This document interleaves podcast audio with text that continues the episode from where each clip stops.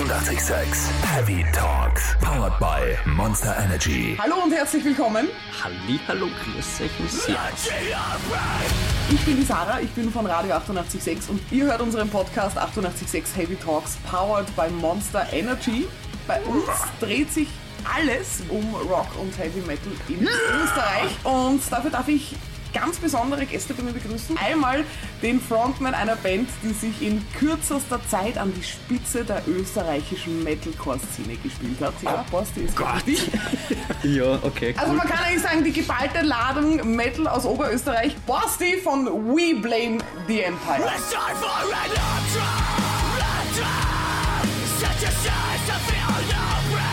Danke, danke, danke. Und dazu darf ich ganz besonders willkommen heißen unsere Special Guests extra für den Podcast 886 Heavy Talks powered by Monster Energy hier bei uns.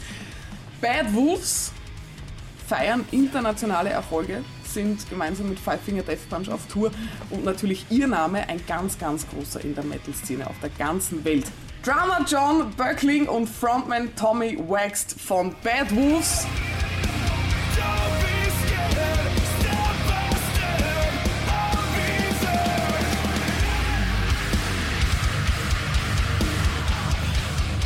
Herzlich willkommen. Thank you for being a part of our heavy talks. What was the first thing that you that you guys are came into the music? What kind of bands did you play? Metal bands? Actually, I don't know, JB. What's your what was your first metal record that was like you that you know you were like I'm in? Hmm. Probably Metallica, but that's not the first time I heard metal though. Hell- Helloween was the first. ACDC is is metal. I had a some distant relative. His name's Carlo. He came and stayed with me for two days, and he came from Europe, and he brought Helloween and ACDC. Okay. So Future World was like one of the first like really heavy metal songs I heard. I was like, whoa, okay. And I forgot. Yeah, and then Metallica, but Helloween I didn't really follow. ACDC I like. I don't love. Like I'm not like obsessed with them. So Metallica is the reason why I play music. But before that was Michael Jackson stuff like that, pop music. Oh, okay. Yeah, mine was. Uh, I think it was probably Pantera in '92, and I, I found Pantera because of the. I was into grunge, and I had the Crow soundtrack, right? Because Stone Temple Pilots and Nine Inch Nails and all these other Yeah. bands and The Cure, whatever. And then Pantera did a cover song called "The Badge," and then you know I went immediately and like looked them up, and I was like, oh my god. and I'd heard Metallica and Megadeth before because my cousin was a huge Yeah. like had posters of Megadeth and Danzig and it really pissed off my aunt who was like a church lady and uh but I didn't really get into it until uh, Pantera was was like the you know yeah I was like oh my god what is this Yeah. I remember listening to Vulgar, you know, when you go into the CD stores and you could listen to yeah the album yeah before you buy it. And I listened to Vulgar, and I was like, "You have to be shitting me!" Like, what's ah, yeah, that record just blew my mind. yeah And before you listen to them, did you already know that you want to, to make music or be a musician? I didn't. Well, I listened to metal before I joined a band, but I sang in school. So I w- in sixth grade, I joined chorus class, uh, and all my friends took like wood shop and metal shop, so they could like you know work on Yeah. you know building things, and all the girls went to the piano room, so that's where I went. I had no idea. I had no idea if I could sing. And then the piano teacher would just hit notes and like point at people, and then she would hit a note and I would sing it. And then she hit a note and I would sing it. And then she hit three notes and I would sing that. And she was like, hmm. And then they put me in the school show. Okay. And uh, yeah, so I, I joined my first band when I was 14 because my grandmother, her neighbor, was a kid in a band, and they had like he had there was a guitar player, a bass player, and a drummer, and they used to smoke weed, and my brother went over there to get weed, and they were looking for a singer, and he's like, "Oh, my brother listens to the devil music," and they're like, "Really?" It's like, "Yeah, he used to sing in school." So I, he, they ca- he, they called me to come over there, and I went over there, and they were like, "Oh, we're in a band," and I was like, "Oh, cool." And they were like, "What bands do you like?" And I was like, "Oh, know, like Pantera and Korn." They're like, "Okay." and then I sang. I auditioned for the band over the phone. Like the drummer wasn't there, so they called him, and then I, I sang "Stone the Crow" from Down, and then that's how I joined my first band. And then I was we were rehearsed every single day for the rest of the summer, and we were awful. But it was, it was great. Everyone Yeah. was in the beginning Yeah, yeah. awful. Yeah. We didn't know we were bad. yeah. Yeah. But, but did you ever imagine that, that you would have that kind of success you're having now when you started? Yeah, it's all I ever thought about. I was obsessed. I, I didn't I don't know if I ever knew it was gonna happen, but when you're a kid, it's just like you know, it's your dream. You know, I used to cut school, and I would go down to the like I lived in New York, and so I would instead of going to school, I'd get the train and go into the city, and I would wait at nine o'clock in the morning for like Pantera or Machine Head or like Incubus or Deftones to like come out of their bus. Meanwhile, I had no idea. You know, I don't. You know, most bands don't get off the bus till like you know two o'clock, especially bands that drink like. They're like waking up at three. He'd be like, "We've been here all morning, bro. Can I get a picture?" And we didn't have, you know, you, you had those disposable cameras that you'd have to like, you know, everyone would chip up to get one camera for five dollars because we were poor, and then everyone would have to chip up to get the the pictures printed, and it would take like a week. So you're just like all week, you're like, oh, I can't wait to show the boys back at school that I'm at the band. Nobody believes me. that was it. Yeah. So if I might ask you, Basti, because you're also playing a metalcore band in Austria, and the point that that you knew, so now the success is getting real, you know? Yeah, I thought it a couple of times. I thought it a couple of times now in the last four or five years. Uh, I'm in a band where, where I don't know, okay, they all have the same motivation like me. I mean, I think don't you feel like music is the same as like like why does that kid play basketball? You're like, you know, it's just like give me that ball, I'm gonna do that. Yeah. Like kind of just it's you're just like how what was the moment? It's not really like that. You're just kind of like yeah, this is what I'm into. This is what I'm doing. You know? Yeah, kinda and then those little milestones are really cool. Yeah. You know, you're like, I remember those too. You're like, I think this is actually working. Yeah. But for a long time, it's not like that, and you don't Yeah. really care. Yeah. So uh, when I'm thinking about uh, 10, 10 years before or f- 15 years before, I really thought this is great. This is r- really great what I'm what I'm uh, doing in this time. But now it's just, yeah, fuck. No, this wasn't really great. But the voice is getting better. Your skills on, on guitar and also on, on drums are getting better. So yeah, what Yeah. am I doing? A lot of the fun part of the rise of a band is the records and Yeah. like kind of we outdo ourselves in that kind of pressure and stuff. That's Yeah. that can be fun for me. Maybe not someone else, but for me, Yeah. that's the that's the best part. So how, how, how did you? How how I get so you- good, I don't know, man. But It's just in my veins. It's the sunglasses, boys. Out. No, I, I really love Devil. I, I really love Devil Driver. I also love a Divine Heresy. I I heard them all a lot, and now Bad Wolves is just fucking amazing. You you got the melodic, you got the the, the beauty side of the metal, and you also got shit. You know, yeah, there's the a lot. shit- shit of the- There's a lot going on. We still haven't figured it all quite out yet, though. Kind Yeah. of like making it completely cohesive. But the fact that we're doing something that's completely different, like "Hear Me Now" to "Toast to the Ghost," if you're a fan, you know those songs. I think it's cool. You know. Yeah. Uh, and Yeah, to I'm not have so many boundaries. I think something happened uh, like 10 years ago or 12 years ago where all of a sudden you could only do one thing. You know, it might have been longer, but I, we grew up in a time where like I go to Lollapalooza and there's every different kind of band. Yeah, that's you right. know, and that used to be a thing. And I, and I think, I think the Mayhem festivals and the Ozzfest are cool. I just think that they kind of accidentally had this sway of like, if you're gonna be metal, you can only be this, and and you know, for people like us who are like also inspired by bands like Faith No More, Yeah. you know, Faith No More is the exact opposite. They're like, we're gonna do everything. We're gonna do whatever we want. Deftones, whatever we want. System of Down, whatever we want. You know. Yeah, that's right. So uh, I think it's you know for us that's the challenge. To like you know we're still like John said, still trying to figure out how to make all of our influences cohesive, and that's part of the fun part about keep making records is like we keep learning better how we all work together as writers. We learn better about each other as people and what we want to accomplish, and then the music. Uh, you know, the more you invest in those in that time, the the better the music gets, and uh, the easier it feels to like right? I would say it gets easier to like to to write together and stuff. yeah, you learn people's boundaries.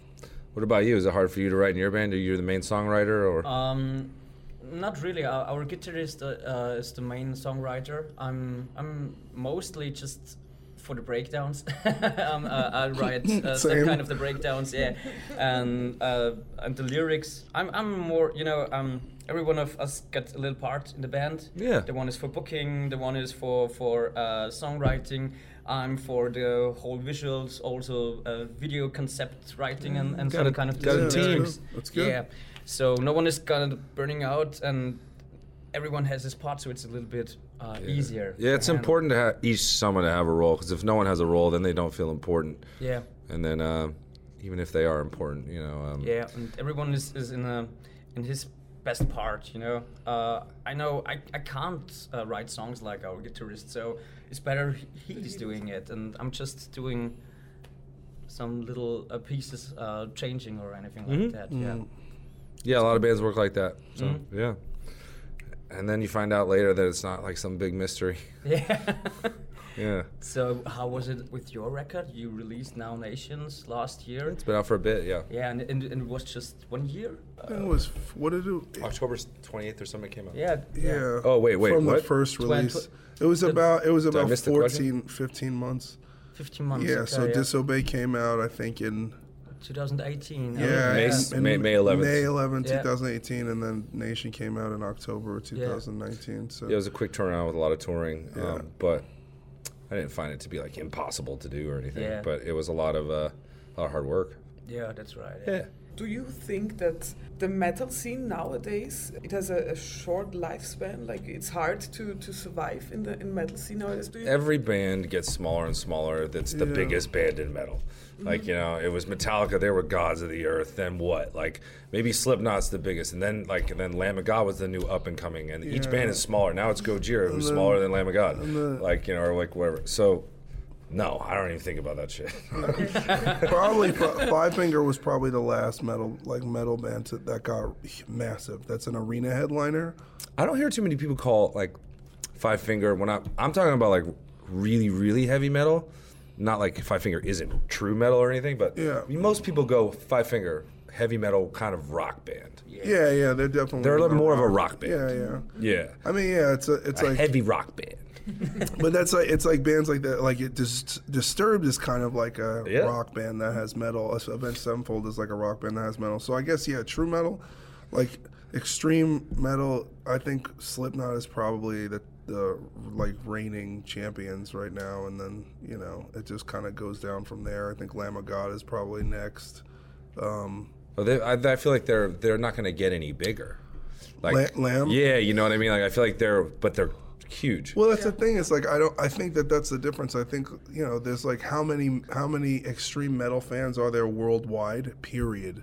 Yeah, I don't like know. how many people are there? You know, it's not like we tried counting dem- last night. It was tough. Yeah. Well, that's the thing. It's like when you. That's why because there's like it. You know, there are there are rock fans that like metal, and there are metal fans that like rock. But Yeah. then there are people who only specifically like metal, and then you know it's just and then there's metal is such a, s- an interesting kind of uh, I don't know what to call it. It's it's like a, as a lifestyle because there's so many subgenres and there are like people who like djent metal who are like we hate death metal and death metal's like fuck you guys you're not true metal and then the black metal people are like we are the true metal people. But there's Like, always there's you know? always these like bands that come like they're once in a blue moon where every subgenre respects and likes them. Yeah, And like, that's like, like that- Meshuggah. Meshuggah It's like and- everybody's. Yeah. Meshuggah Gojira. is in. Gojira, Lamb Deftones, they're not even that heavy and heavy. Deftones aren't even that heavy. Yeah, And Lamb of God was one of them too. Those are like the cream of Fire where like no matter what, everyone's like, well, you know, basically these guys are the shit. You know? yeah.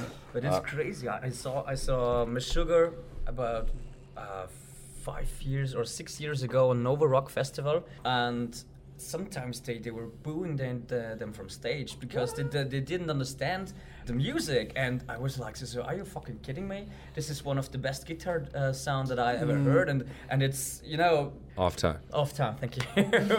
and but the people don't understand it because you just were drunk and festival Yeah. and uh, Well, you and to- now and now the, the fucking Nova Rock is full of people just listening Meshuggah. Yeah. It wasn't the time for us. the slow burn. That's that's the stuff you really respect too. I mean, Yeah. Tommy knows, and I know. Yeah. But Sugar's been around since '89. yeah. So it's I, like s- I didn't. They didn't even come to America till '97. I saw them in a venue like the size of this room with Yeah. Candiria and uh, Dillinger Escape Plan. Oh, and it was just like you're like this is the craziest thing I've ever seen, you know. And then to like you know now they headline places like the Wiltern that have like three thousand seaters or twenty five hundred seaters, Yeah. and for a It only took them 30 years. it took them 30 years, but like they're also a band that has, you know, Metallica cites them as influential to them. Yeah. You know, and so and it's they and basically they've created an entire genre of music. That's right, Gen yeah. as a That's guitar. djent. They re they kind of like reinvented what it is to play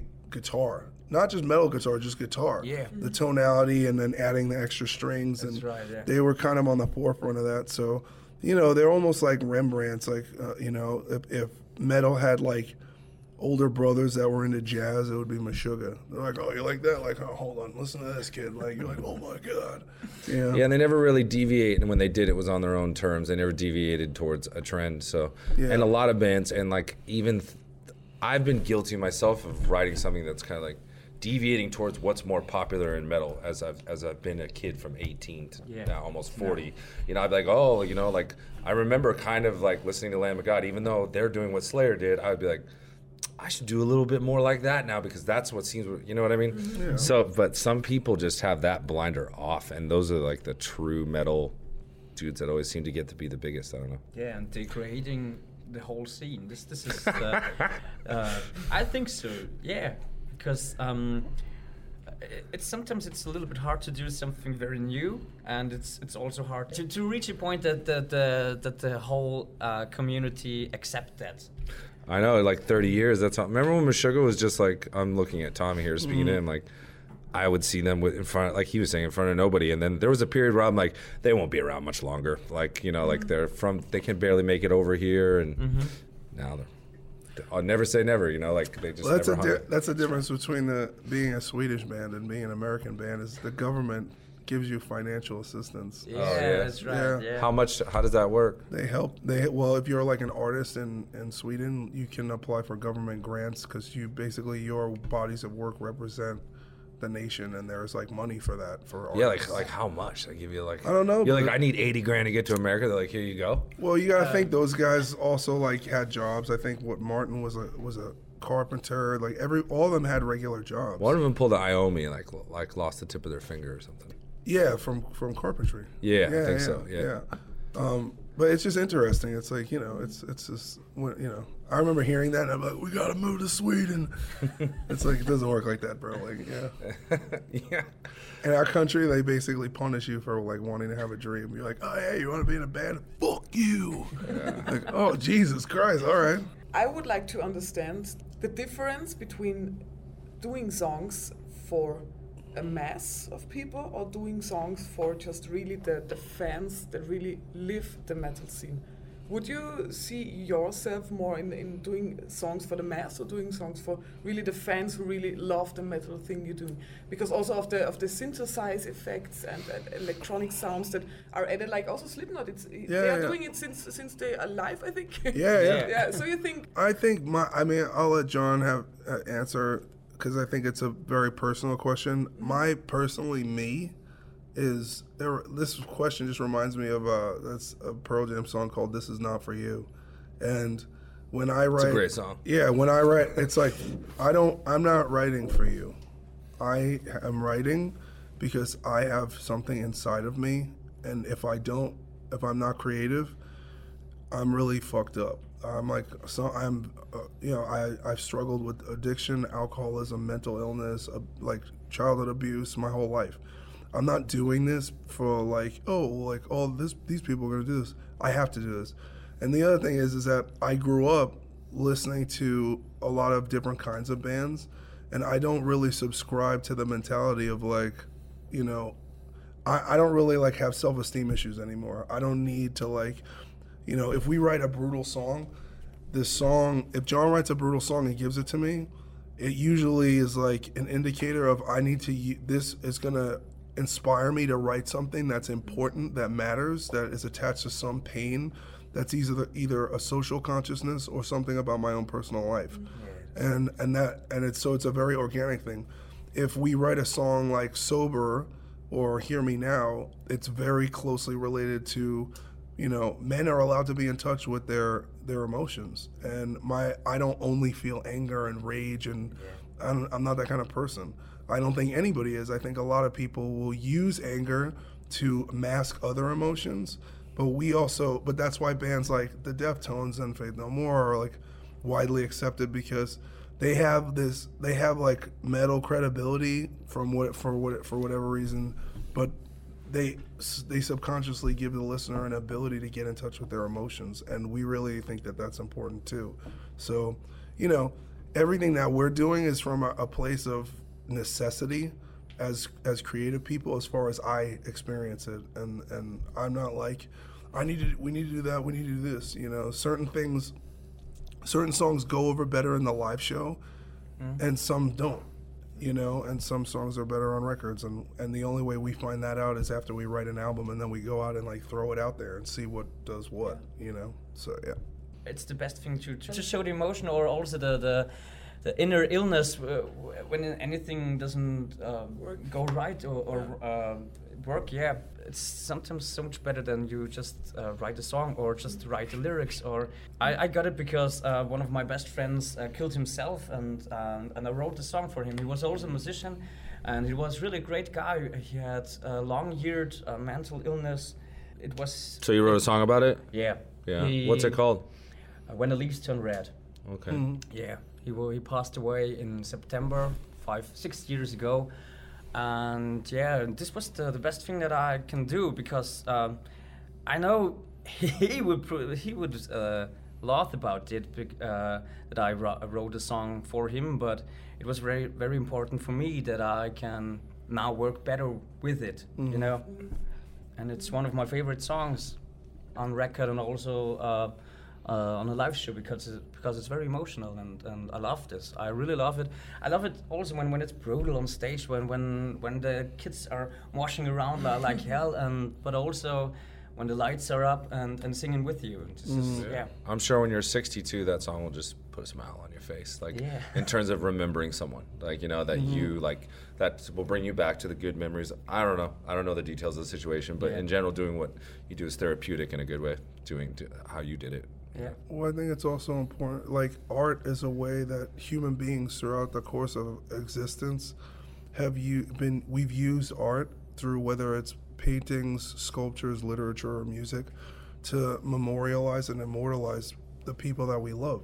You know, I think that, for example, Zombie coming out and becoming this memorial for Dolores, it gave you know it gave us a chance to grieve and it gave a lot of people who are fans of hers that her music changed their lives uh, a, a, a way to like come together and and mourn the loss of this like legendary artist. And you know it's it's a you know same thing when Elton John you know did the song for Princess Diana. Yeah, you right, know yeah. it's just and then when that when whenever a tragedy or something like that happens it's like almost intuitive in our in our best human nature to create something positive out of that negative. And i don't think that you know uh, i don't that that's real art that's like a, what true artists do i don't think that uh, the scene could dictate it, it, like whether or not that's um, s- socially acceptable Yeah. i don't think Yeah, the know? scene has a lot of rules to it. Yeah, that's uh, I- when I say our scene, you know, the metal scene, and then getting out of that metal scene is really been liberating for me to like go. I don't, I don't have to think like that anymore, because when you're in a metal band, do you agree, Tommy? Like you're constantly like thinking about metal and what's the hardest move possible and how can you, Yeah, yeah. it's a competitive nature. Yeah. Um, and then once you're doing songs like we do now, like on that are radio songs, stuff like, it's very freeing at my age to just be like, yes, like the rules don't apply to me anymore. yeah, that's right. Yeah, you, it, well, yeah, we're, we're like, elder, mean, we have we're, rules. We're elder statesmen at this point. We're like, a lot of the young bands, like, I'll see like someone talk shit on Blabbermouth, and I'm like, I'm old enough to be your father, bro. Yeah, yeah. Like, you know, like I'm your father. Like, if you've never been to a Pantera concert or in a Pantera pit, and you have an opinion about my band, like, I don't, I'm like, you don't even exist to me. You weren't even there. You're like new. You know, if you if you think Lamb of God was the first metal band, like we can't talk, man. Like you don't even know what you're talking about.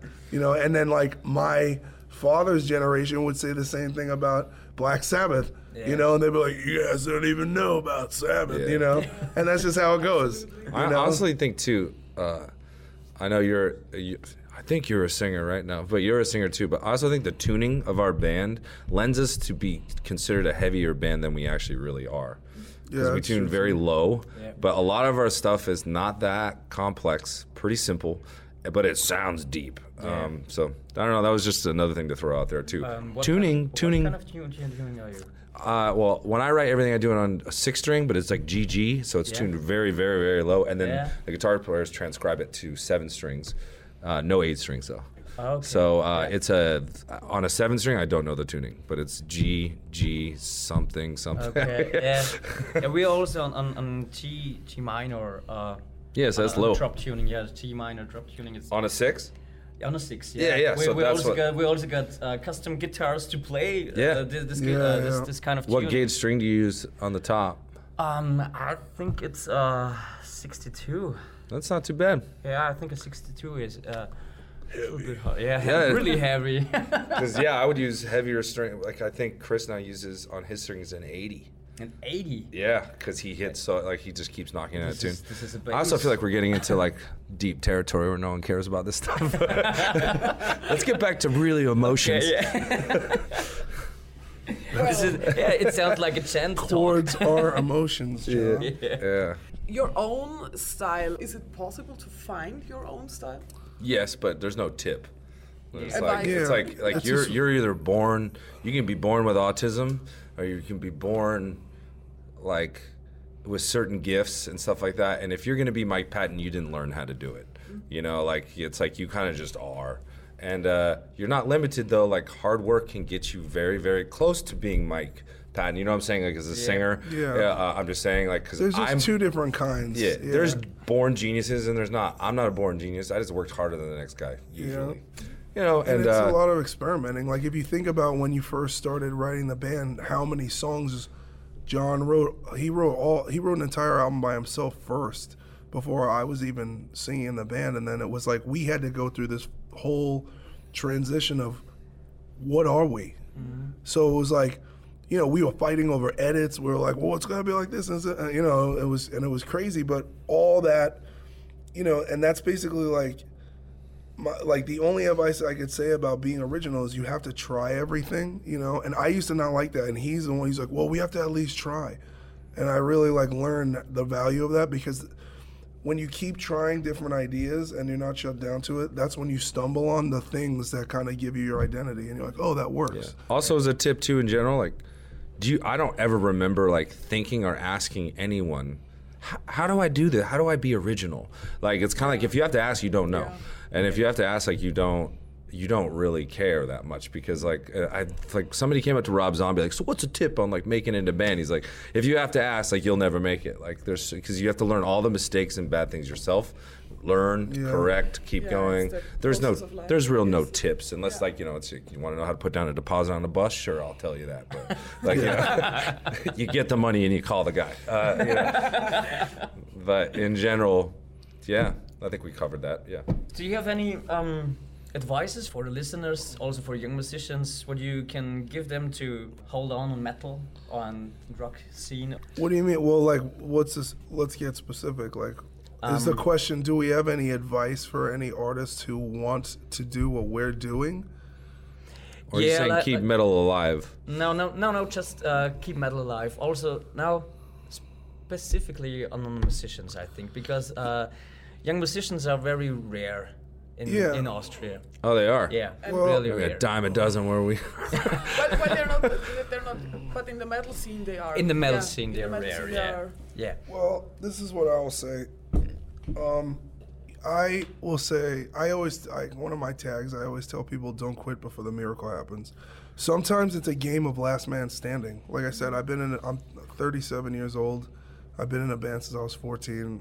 That's what 21 years of of failing before it happened. So overnight sensation, you know. And and I've been on four different record labels and and five six different bands till I got it right, you know. Um, and to me, honestly, the biggest thing I didn't learn till I was in my 30s was it's very important, like how we talked about creative control and doing things for the right reason. It's very important to create a financial situation for yourself through your work where you're making a lot of money but not spending all your time.